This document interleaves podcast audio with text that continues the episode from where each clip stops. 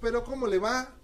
Buenas noches, señor Juan Ramón. Bienvenido, don Próspero, me da gusto saludarlo. Estoy para servirle, don Próspero.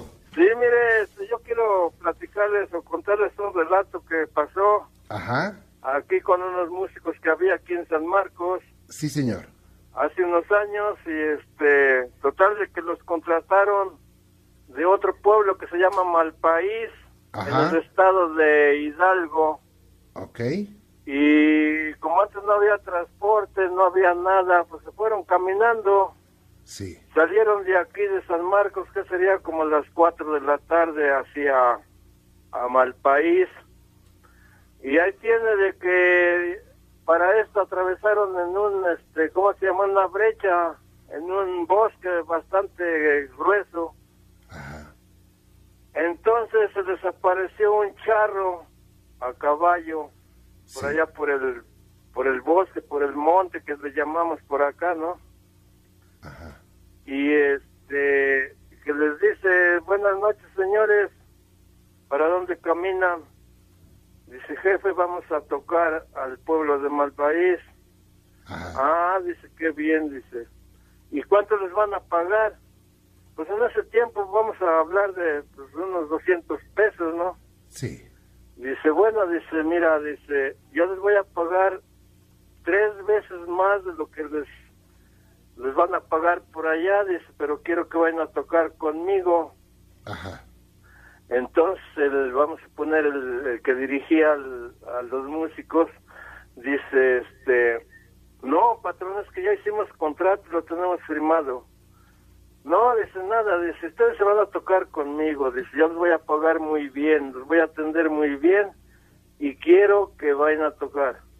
Entonces aconsejaron entre ellos y dice, bueno, dice, pues vamos, vamos con usted. Ya se los llevó y ya los metió en un, este, pues en una sala muy bonita, muy, mucha, este, ¿cómo se llama? Alfombra y, y las mujeres vestidas de china poblana y había allí gente que estaban vestidos de charro, pero todos de negro. sí, En total que empezaron a tocar, ¿no? Y entonces este, ahí este, las gentes que estaban ahí, que empiezan a bailar. Entonces, este, pero raro que todos vestidos de negro, ¿verdad? todos vestidos de negro con pantalón de botonaduras, eh, de chapeadas de oro. Ajá, Entonces empezaron a bailar, ¿no? A tocar los músicos y los otros a bailar. sí, Y uno de los músicos se dio cuenta que las mujeres tenían una pata de gallo y vaya, los hombres una pata de becerro. ajá, Total, este, eh, se preguntaron entre ellos, dice, bueno, ¿por qué estarán así? ¿Por qué andarán bailando así con una pata de becerro y otra pata de gallo? Y dice uno de ellos, dice, pues a lo mejor es este baile de disfraces, ¿no? sí, y este pero lo más raro es de que allí a donde fueron pues era un pues como lo dijeron una montaña no había ni casas ni nada. Y ellos estaban en un cuarto muy lujoso. Y este ya que agarran y este ya siguieron tocando pero quedaron con la tentación y ya que iban a dar las 12 de la noche que Sí. dice este el charro que los había contratado dice aquí está lo que les debo dice les pago y ya se pueden ir a dormir dice la fiesta ya se acabó bueno pues entonces entre ellos que agarran pues, vámonos a dormir ya pararon de tocar y aquel charro los llevó a un cuarto muy lujoso una cama cada quien percheros para que colgaran sus instrumentos y sus- pues lo que llevaban no sí, y este en total ya que agarran y que se acuestan a dormir ya les pagó para esto les dio el dinero en, en de esas bolsas que había antes en el en el correo bolsas de lona o en el banco ve que había unas bolsitas como de lona no ajá, les llamaban valijas, ¿no?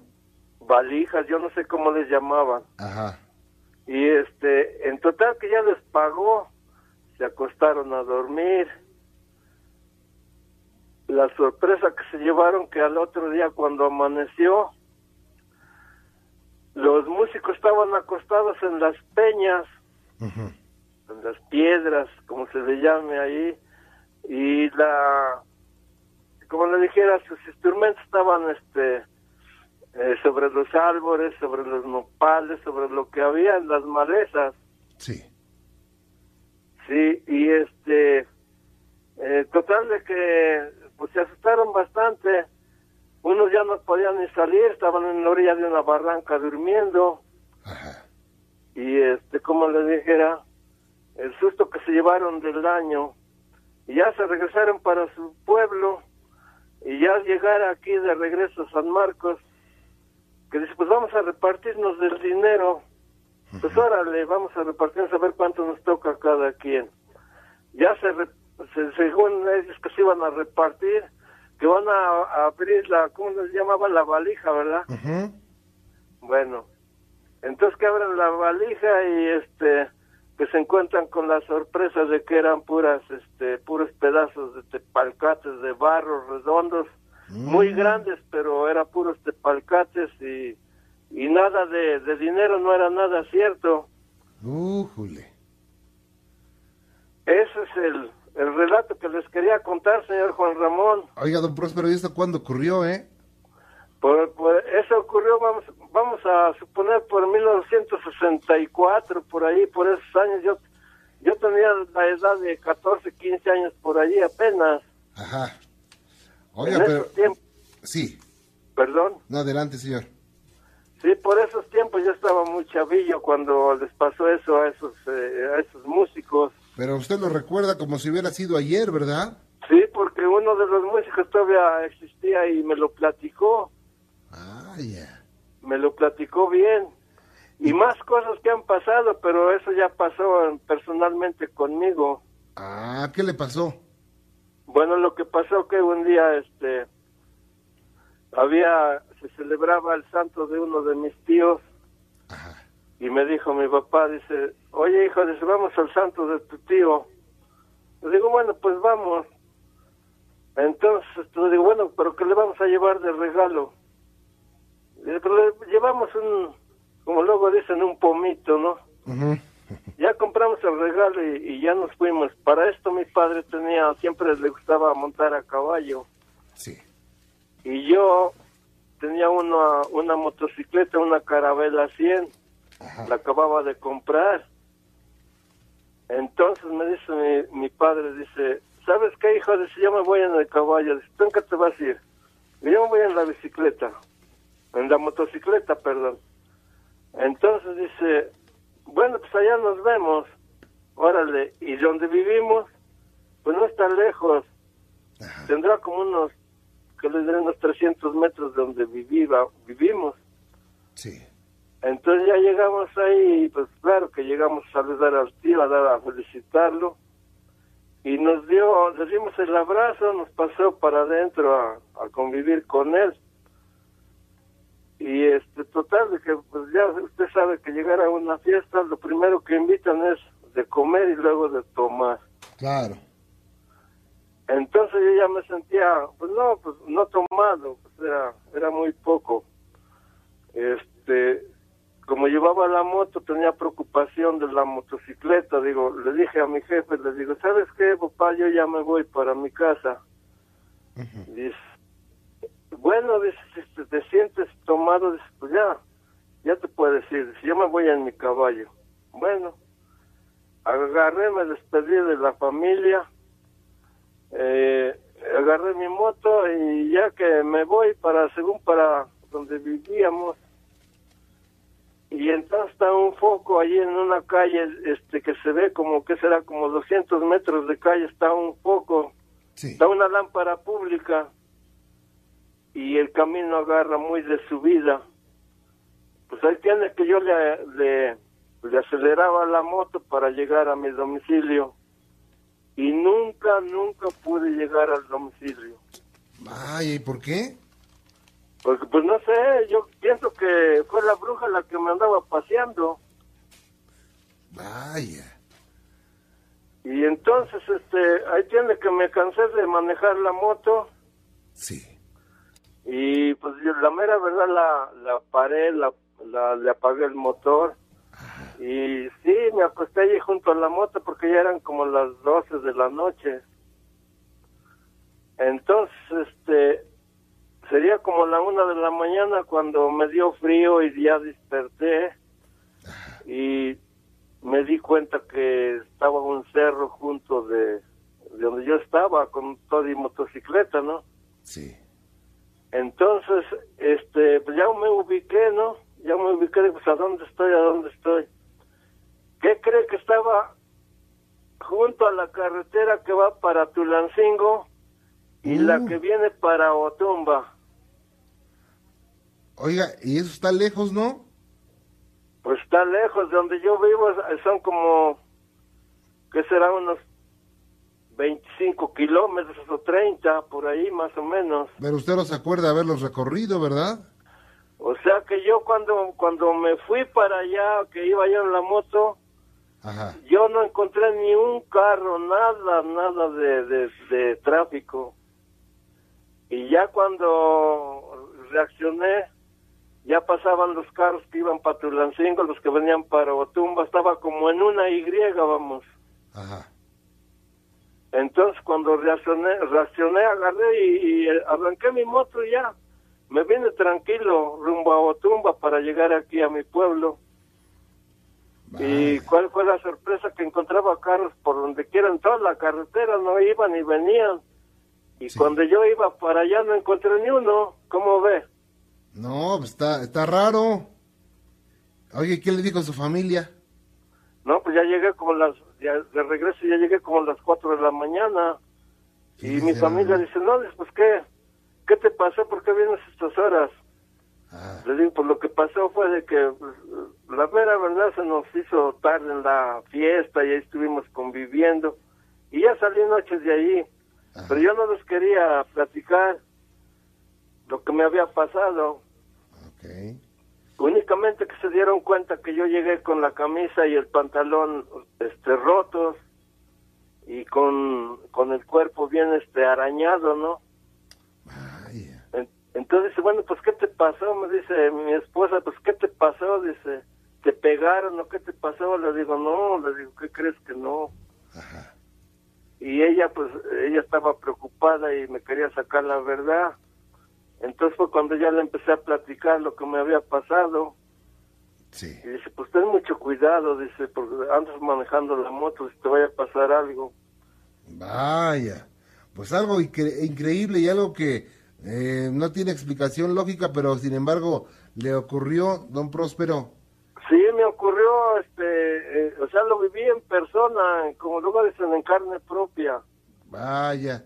Pues yo le Sí. agradezco mucho que nos haya platicado eso, don Próspero, y estoy a sus órdenes, ¿eh? Gracias. Cuídese mucho, que Dios lo bendiga. Y Vamos a iniciar, vámonos directamente a Lerma, en el Estado de México. Paola Pineda. ¿Cómo está, Paola? Buenas noches. ¿Qué tal? Buenas noches, Juan Ramón, ¿cómo estás? Bien, con el gusto de saludarles. Y bueno, pues un saludo para todos los amigos de Lerma. ¿Eh? Gracias. A sus órdenes. Mire, yo quería narrarles una historia. Eh, esta historia le sucedió a mi esposo en un Sí. departamento que teníamos en la colonia Santa María la Ribera. Ajá.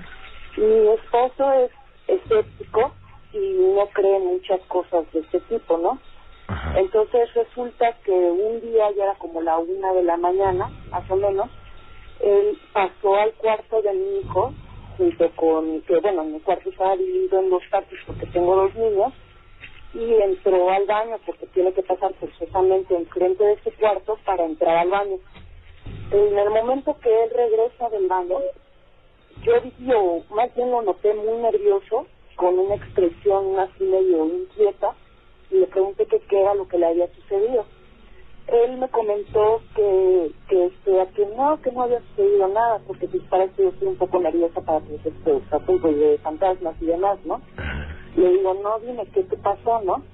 Y entonces ya me comentó, no, ¿sabes qué? Lo que pasa es que vi como un duende parado junto de la cama de nuestro hijo. Entonces le dije, ¿pero está seguro? Y me dice, sí, segurísimo. Y ahí no quedó la cosa, Juan Ramón, sino que al siguiente día mi hijo me comentó que a la misma hora que mi esposo había entrado a, ahora sí que a su cuarto para pasar al baño, que él había visto unos ojos que le estaban ahora sí que observando a él mientras dormía y que se había espantado mucho y se volteó para el otro lado. Ok. Realmente no es un relato muy grande, pero sí me llamó la atención, ¿no? Porque dices, bueno, hay un duende, como que no, no es muy creíble, ¿no? Claro, y además, bueno, yo creo que es eh, el impacto de haber visto algo raro y sobre todo haberlo visto junto al hijo, ¿no? Sí, no, la verdad es que sí, sí se espantó mucho a mi esposo y a mí me llamó la atención porque como le digo que es escéptico, entonces sí, sí, así como que digo, ¿por qué pasó? ¿Qué fue lo que sucedió, no? Es otra otra de las situaciones que atraen. Si fuera una persona que que cree andar viendo cosas y sintiendo cosas, bueno, pues si es una persona escéptica y dices que vi algo así como un duende eh, junto a la cama de mi hijo, pues dice, chávole, ¿no? Oiga, ¿esto es la única vez que ocurrió? Lo del duende sí, pero en ese departamento a mí me ocurrieron muchas cosas extrañas. Eh, y bueno, ahorita como le mencioné, pues ahorita estamos en Lerma, nosotros ya vivimos acá, y aquí en, el, en la casa en la que vivimos ahorita también han pasado cosas extrañas, pero no tan extrañas como en el departamento anterior, ¿no? Ujú.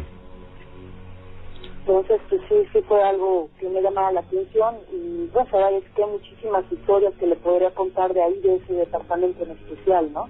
¿Ese departamento hace tiempo que lo dejaron? Hace aproximadamente como tres años. Nosotros llevamos aquí residiendo en Lerma dos años y medio. Aproximadamente mi hijo ahorita tiene 11 años. O sea que en aquel Eso- tiempo tenía como ocho. Sí, en ese tiempo tenía ocho años y medio, por ahí.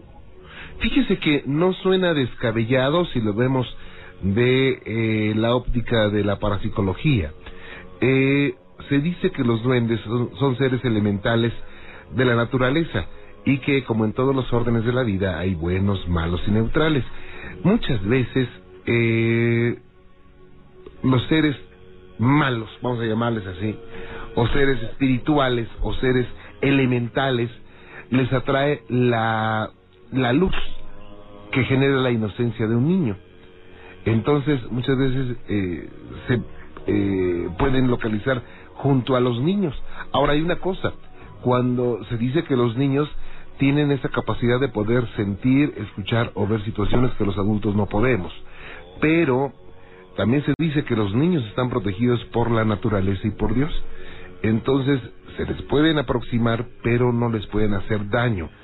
Eh, a veces el niño capta, aunque no pueda ver, verlo, capta esa vibración de un ser malo o de oscuridad y es lo que lo inquieta, pero no le pueden hacer daño. O sea, es una situación que parapsicológicamente es muy posible, ¿eh? ¿Y no le dijo cómo era el duende? Eh, mi esposo dijo que era chaparrito y, o sea, no le dio sombrero. No, no le dio sombrero, o sea, vio así como un ser pequeño observando al niño en la cama, ¿no? Mi hijo dijo que le había visto más o menos aproximadamente esa hora unos ojos rojos que lo observaban. Y pues fue cuando él se asustó, no, no sé, o sea, no me explicaron así detalladamente, porque para eso mi esposo lo vio como de reojo, ¿no? Vaya, y bueno, ¿lo vio? Eh, ¿El esposo se retiró o este ser se retiró? No, mi esposo se metió al, al cuarto que era que estamos nosotros, así como como si no hubiera pasado nada, ¿no? Porque porque como que se como que sabe como sabe que estoy muy nerviosa en todo este aspecto, no me lo quería comentar. Ajá. Pero así como que lo dejó ahí junto al duende y él se metió al cuarto, ¿no? Ah, ok, yo creo que se metió a, a- a la habitación de usted, se metió a la habitación de ustedes, ¿verdad? Mm, sí, nosotros estábamos en nuestra, bueno, mi esposo va al baño y yo estaba en la habitación, en mi habitación viendo la televisión y justo en la habitación es en donde estaba la habitación de mi hijo. Ah, ok.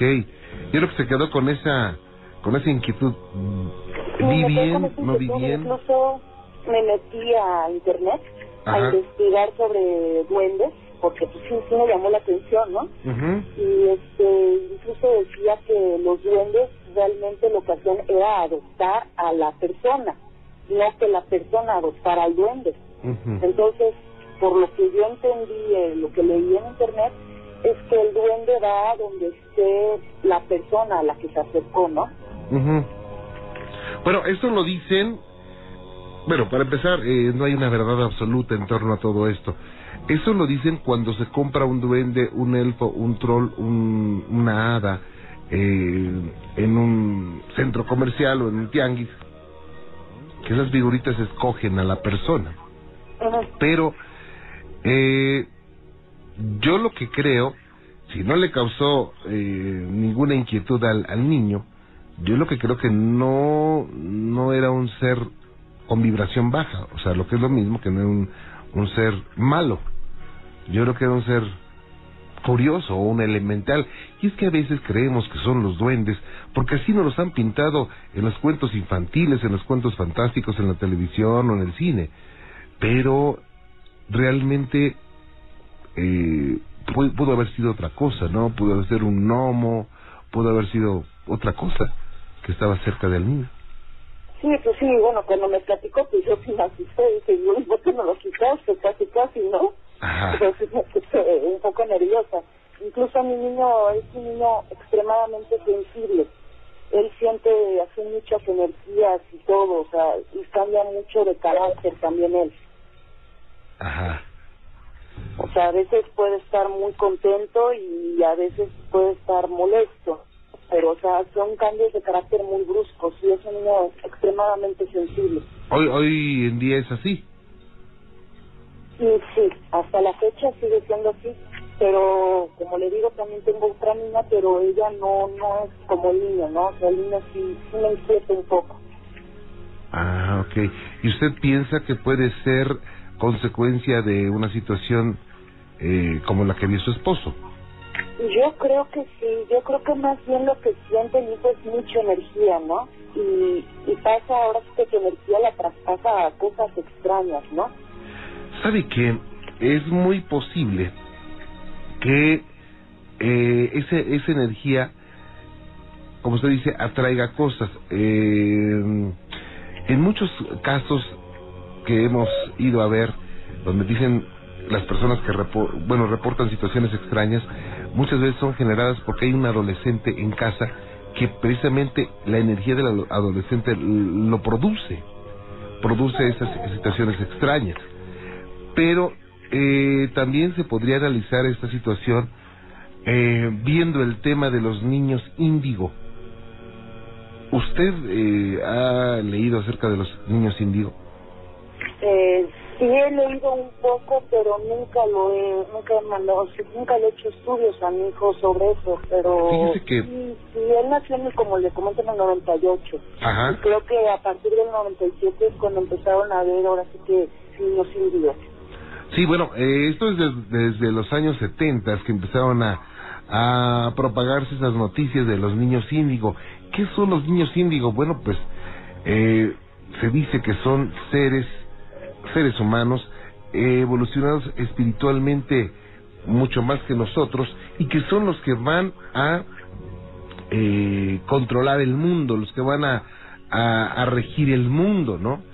De ahí se desprenden otros, otros, otros, eh, otras clasificaciones como los niños diamante, eh, en fin, eh, hay otros, otros, otras categorías, pero por lo que usted me dice, los niños índigo tienen un comportamiento no extraño, sino especial, que, por ejemplo, son muy a veces son rebeldes para las cosas establecidas, eh, son muy autónomos en sus cosas, eh, tratan de resolver las situaciones a su modo, o sea, varias situaciones. Digo, no quiero decir con esto que todos los niños son rebeldes, sean índigos, ¿no?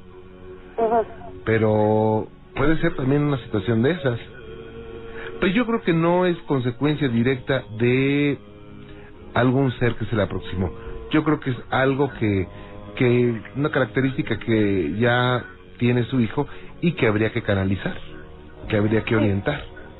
Sí, pero pues sí le digo que también lo que me extraña es que mi esposo lo haya visto, ¿no? Sí, por supuesto, por supuesto, y yo creo que no fue la única vez que lo visitaron, esa vez porque lo vieron, pero quién sabe cuántas veces estaría ahí, ¿no?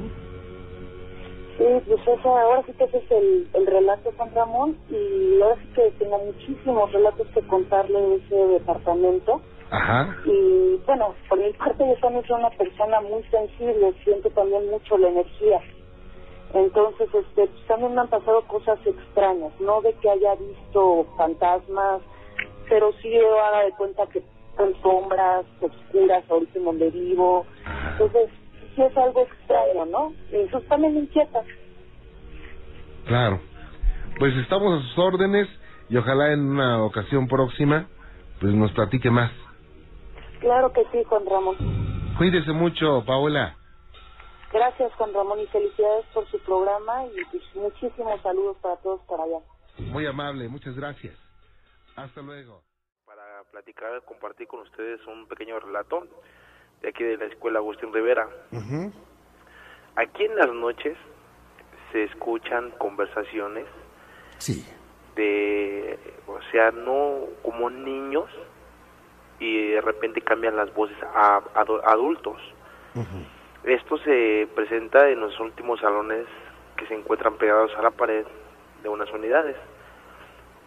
Eh, en estos salones también se percibe mucho, muchísimo frío, ya pegando alrededor de las 8 de la noche, que ya es cuando está empezando a oscurecer ahorita. Este, se empiezan a enfriar demasiado y de hecho todos los salones son calientes por las Ujú. computadoras que tienen, todo ese tipo de cosas. Esos salones son fríos, fríos, fríos. Y en diferentes ocasiones se, se percibe como un olor a, ¿qué te diré? Como a chocolate cuando pasas por una fábrica, Juan Ramón, Ujú. que se huele demasiado a chocolate. Eh, las conversaciones no se logran entender, Juan Ramón. Sí. Eh, mueven las sillas, en ocasiones se recargan en los estantes, que se oye como si tirara lápices, eh, cosas que estuviera haciendo un niño normalmente. En esta escuela hay turno nocturno.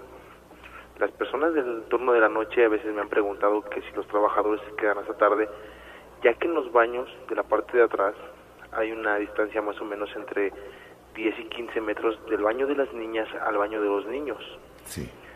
Casi por lo regular los viernes, jueves, viernes, las personas me han comentado que ven cómo pasan dos personas, dos personitas, como niños, pero nunca regresan para acá y en, al, al área donde están estudiando los adultos, que son la- el turno nocturno. Sí. Y a veces me comentan, oiga, señor José, sus hijos andan allá atrás muy tarde. Y no, en realidad mis hijos se la pasan metidos en la casa por lo mismo de que la escuela está abierta. Y en los baños azotan mucho las puertas, Juan Ramón. De hecho, eh, la semana pasada, en la parte del medio, del, en, en el intermedio entre los baños, hay un cuartito en el cual se- están todas las tuberías que alimentan a los dos baños. En ese ba- en ese en ese cubo, en ese cubículo, el viernes pasado aparecieron dos velas de las 5 de la mañana a las 8. De hecho, yo doy mi rondín en la noche, Juan Ramón, y no vimos velas ni nada. Y el, el viernes me, me percato de que había dos velas encendidas. Eran las cinco y media de la mañana que me levanto para abrir los trabajadores y había dos velas prendidas, Juan Ramón. Y al, al yo ver la luz que de las velas que empieza a resplandecer, me saco de onda, vengo por mi lámpara y cuando voy de rezo prendiendo la lámpara, me toca ver a Juan Ramón a las dos personas que caminan. Vaya, ¿y cómo eran, eh? Eran dos personas de la altura de un, ni- de los, de un niño como de nueve años, te estoy Sí. hablando como de un metro diez centímetros a lo mucho. Eh, traí, no se les percibía que trajeran ropa abultada ni nada. De hecho se veían como muy, este, como un pantalón muy ajustado. Y lo que sí, al caminar el niño se le, se le movía un corbatín. ¿Qué, ¿Qué pasó por tu mente cuando veías esto? Me quedé totalmente impresionado, Juan Ramón, porque este tipo de cosas en una escuela eh, es- me comentan que es muy común, pero que aparez, que se aparezcan cosas grandes, personas grandes, este, otro tipo de olores. Y en este caso no, en este caso son niños, niños que no se, no te puedes percatar que sean alumnos, que sean nada. De hecho, no, no les no se alcanzas a distinguir si tienen un, un tipo de uniforme.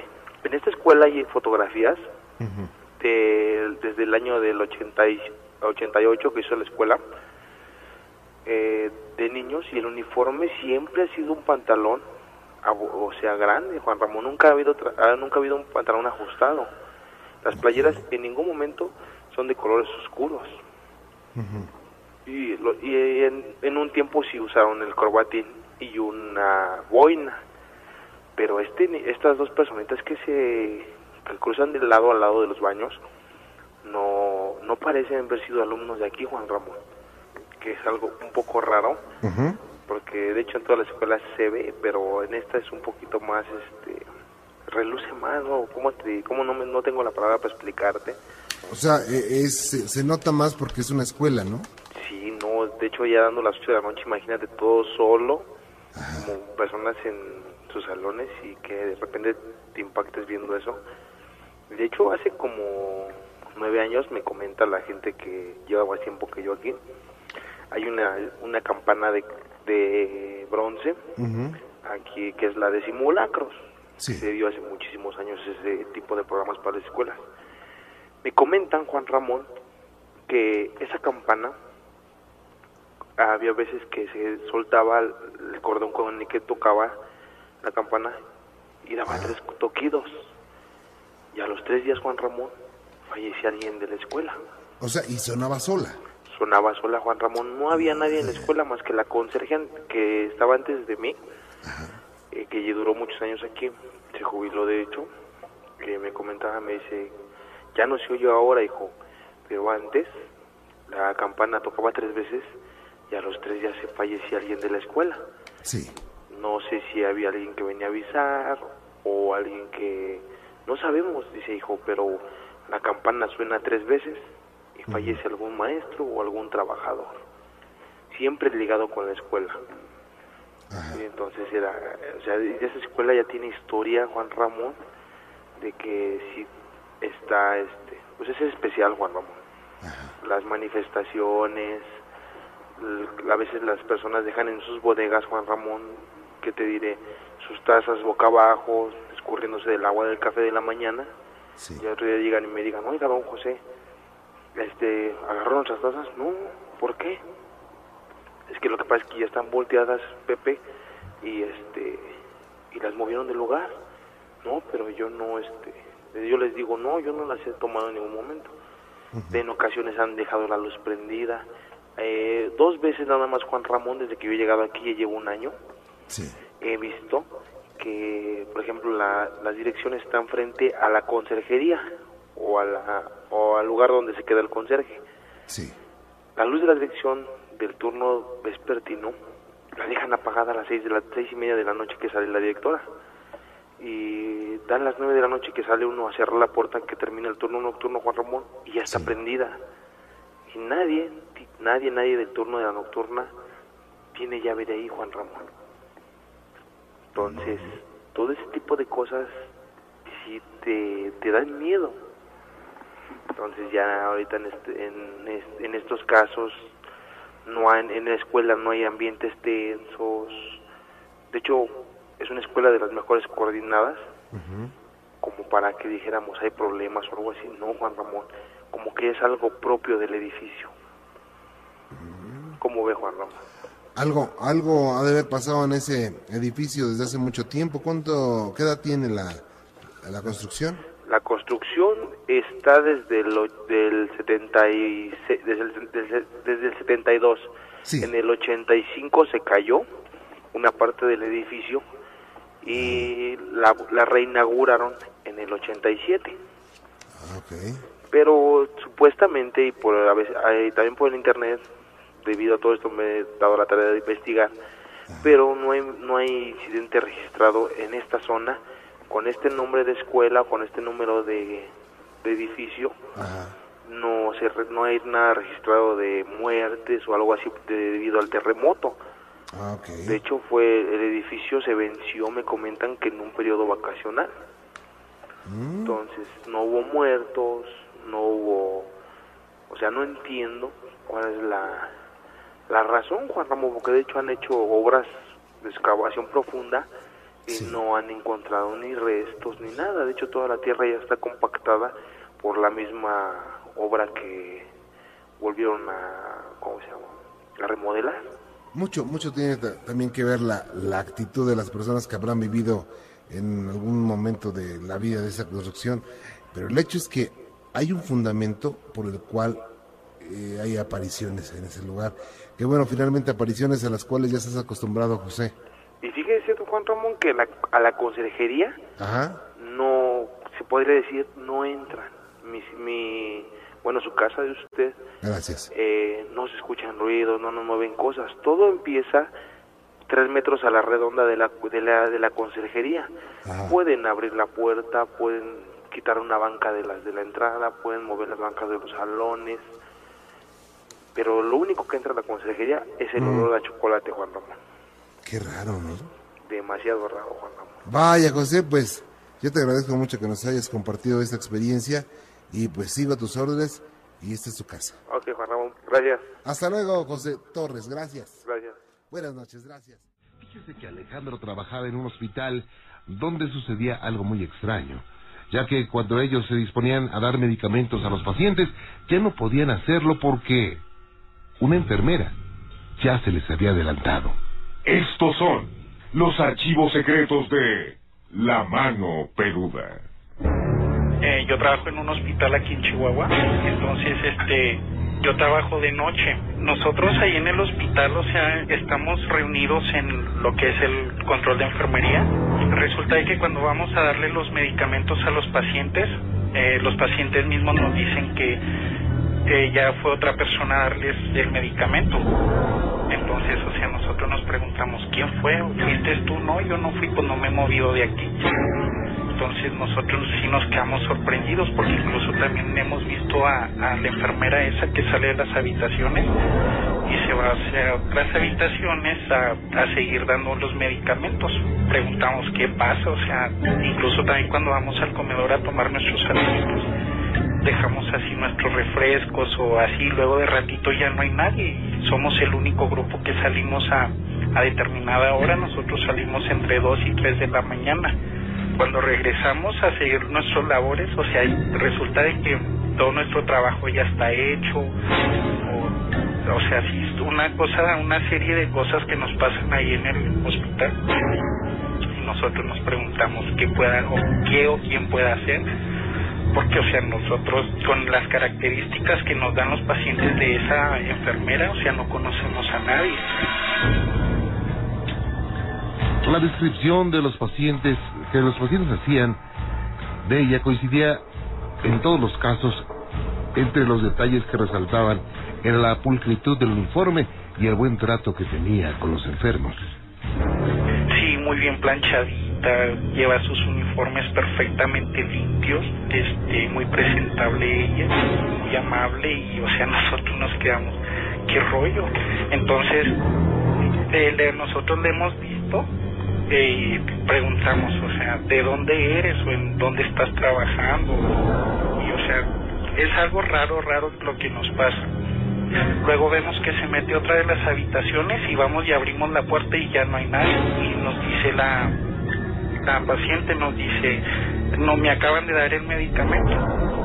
Incluso en el expediente eh, se anota, eh, nosotros debemos de anotar los medicamentos que se les administra y resulta que nadie, de nadie en la letra que, que tenemos y la firma se nos hace desconocida también. Y bueno, pues este ente recorre los hospitales atendiendo a los pacientes y bueno, pues es conocido como, como la planchada, de la cual ya les he platicado, aquella mujer que en 1943 en el Hospital de San Juan de Dios de la Ciudad de México, pues eh, pasó una situación terrible que culminó con su muerte en ese mismo hospital. La historia de la planchada fue una, una de las situaciones que me han interesado más, que investigué y encontré muchas, muchas versiones. Y de las más fehacientes eh, fue la que la que tengo escrita precisamente en la página que se respira el miedo. ¿Quieren leerla? Pues con mucho gusto a que se respire el miedo.com. La planchada. Un espectro muy nuestro y un espectro que sigue manifestándose hoy en día. Son los archivos secretos de la mano peluda. ¿Cómo está, doña Rosita? Buenas noches, Juan Ramón. Bienvenida.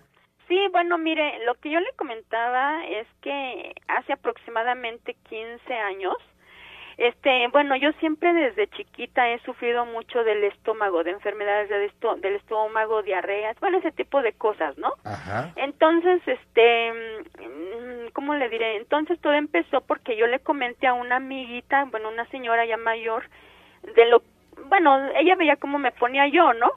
Sí. Era mi vecina, vivía yo en una vecindad, entonces este, ella me, re- me dijo que me iba a llevar con otra amiguita que hace ese tipo de trabajos, pues como para curarme, ¿no?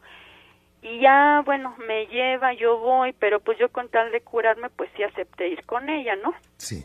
este ya este fue un domingo a las 12 del día y bueno la señora esta que supuestamente me iba a curar me dijo que a las 12 de la noche de ese mismo día iba a ir un hermanito a curarme así me dijo un hermanito pero como ellas a todos sus personajes les llaman hermanitos Sí. y cada uno tiene su nombre entonces, de hecho, ellos cuando comen ponen su plato y mencionan a los hermanitos y nadie se puede sentar en esa mesa. Entonces, pero yo la verdad siempre me reía así, bueno, eh, que no se dieran cuenta, yo decía, ay, pero esta señora está mal, ¿no? Está loca, ¿cómo se le ocurre mencionar personas que no existen? Yo no las veo. Al final de cuentas, bueno, ya supuestamente me dijo que este pusiera en la noche una vela encendida, una aguja con hilo, pues unas tijeras y un vaso de con agua, ¿no? Sí. Y que a las 12 de la noche me iba a ir a operar, pues para que yo me compusiera de, de mi estómago, bueno, de la enfermedad que yo sufría, ¿no? A las 12 de la noche. Exactamente. Y yo todavía lo hice, pero así como que, ay, por favor, o sea, yo como que incrédula me reía, ¿no? Porque yo no creía en esas cosas, la verdad. Entonces ya pues me tuve que acostar temprano porque yo era de las personas que me dormía a dos, tres de la mañana. Entonces ese día, bueno, a las once y media me acuesto, hago el intento de dormir porque me dijo que me tenía que dormir, si no, él no me iba a operar. Mm, Y ya a las dos en punto, ya estaba yo a punto de quedarme yo dormida, cuando empecé a escuchar pues muchas cosas eh, que estaban junto de mí como mm, puercos, este, eh, como matándose, como guajolotes ahí también, este, aporreándose, bueno, un montón de cosas que yo escuchaba a mis a mi alrededor, ¿no? Pero yo como yo escuché eso, pues yo rápido me desperté. Y entonces, pero ya para esto, yo a partir de ese momento, ya toda la noche me pasó pues lo mismo, los mismos ruidos, cosa extraña, ¿no? De hecho, yo ya no pude dormir, yo me tuve que ir a la habitación con mi demás familia porque yo dormía en una sola. Y ya a partir de ese momento, yo la verdad he sufrido mucho de ese tipo de cosas. Al principio, pues, me espantaba, escuchaba ruidos, se metían a mi cuarto y pues, sí, o sea, es horrible. Yo ya, la verdad, yo no quería ni dormir. Hasta de día me pasaba, ¿no? Yo dejé mucho tiempo de ir a trabajar porque nada más quería estar dormida. No, era horrible. Yo ya no me interesaba nada. Después de eso, pues, este, una serie de cosas, ¿no? Luego, pues, a veces eran las dos, tres de la tarde, yo me dormía porque no podía, era como algo que yo no podía sostener, ¿no? Entonces, al principio se me aparecía como una persona, una mujer que pasaba de un lado a otro junto de mí, y yo pues con los ojos abiertos, medio dormida, y este y bueno el chiste es de que después se me parecían en diferentes personas.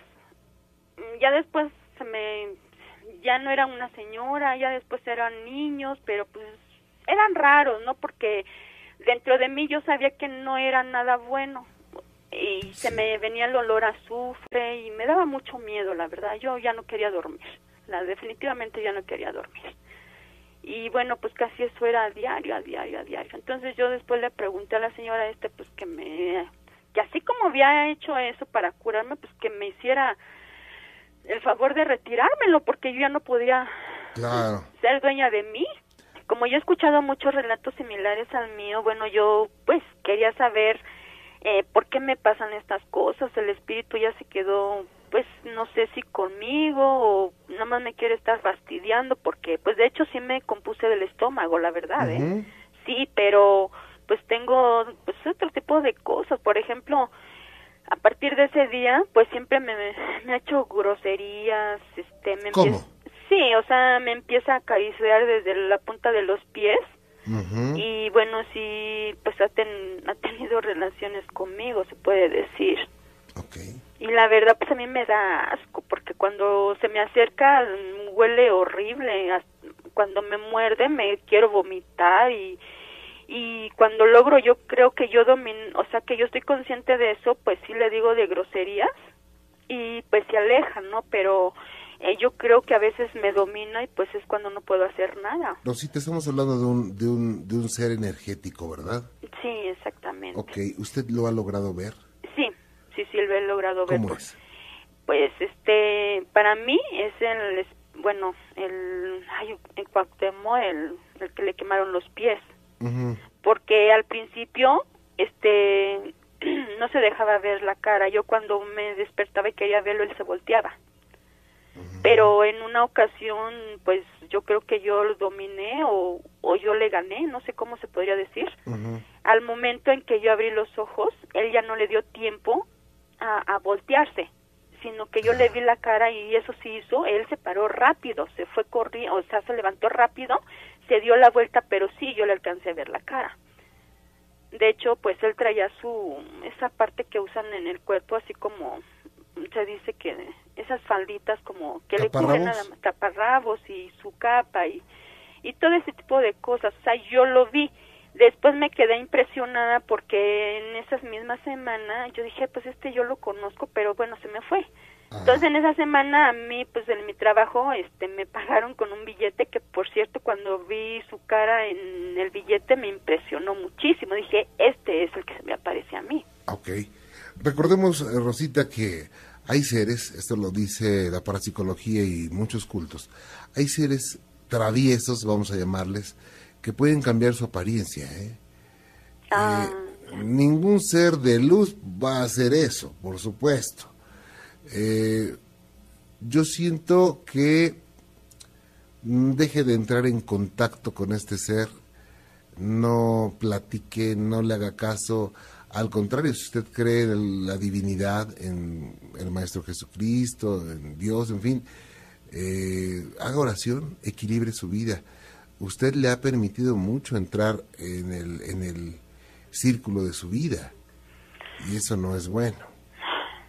Pues sí, pero yo no sé cómo yo lo he permitido ahí, no entiendo, porque pues supuestamente yo pues lo rechazo y rezo y todo eso, ¿no? Pero Al entablar, al entablar eh, plática con él, sí, le digo, cuando me agarra totalmente dormida pues me domina. sí, Y cuando yo logro así como que estoy consciente de lo que, de que quién es, pues rápido rezo o así digo alguna palabra grosera y es como se aleja, ¿no? Pero pues en ocasiones, como él sabe que yo lo rechazo, en ocasiones pues se me presenta en personajes que yo amo, por ejemplo, a veces en mi familia, en niños, yo adoro a los niños y a veces se me vuelve en un bebé, ¿no? O sea, hasta le doy hasta pecho. Siento yo como me, me, me domina de esa forma, ¿no? Y yo pues le he visto a veces como que se me aparece en una especie del, de la muerte, de repente se me aparece en un ser con cuernos, bueno, se me ha parecido de todos, de todas formas, yo la verdad yo no sé ni qué es. bien. Sí. ¿Y esto ya cuánto tiempo tiene? Pues sí, tiene aproximadamente 15 años. 15 años. Sí, la verdad sí. Ahorita ya estoy tranquila porque yo todas las noches pues rezo, ¿no? Y a veces pues de esa forma es como ya no se me viene, pero de repente cuando se me, bueno, X que me quedo dormida y que no rezo, pues es cuando me pasa eso. Por lo menos una vez a la semana yo creo que sí, pero antes era a diario. Ok. Sí. Pero es una cosa horrible porque es una persona que no me deja en paz, me fastidia, me molesta y y pues hasta descarado porque en una ocasión estaba yo en despierta a las dos de la mañana Sí. y este hice bueno yo veía un programa de la noche de esos que salían antes se terminaban a las dos tres de la mañana Ajá. apagó la luz me acuesto al momento de apagar la luz me acuesto, pero él una persona que de esas personas que llegan y y que se me acomodó a un lado de mí. O sea, estaba como cansada, como si viniera corriendo de algún lado, ¿no?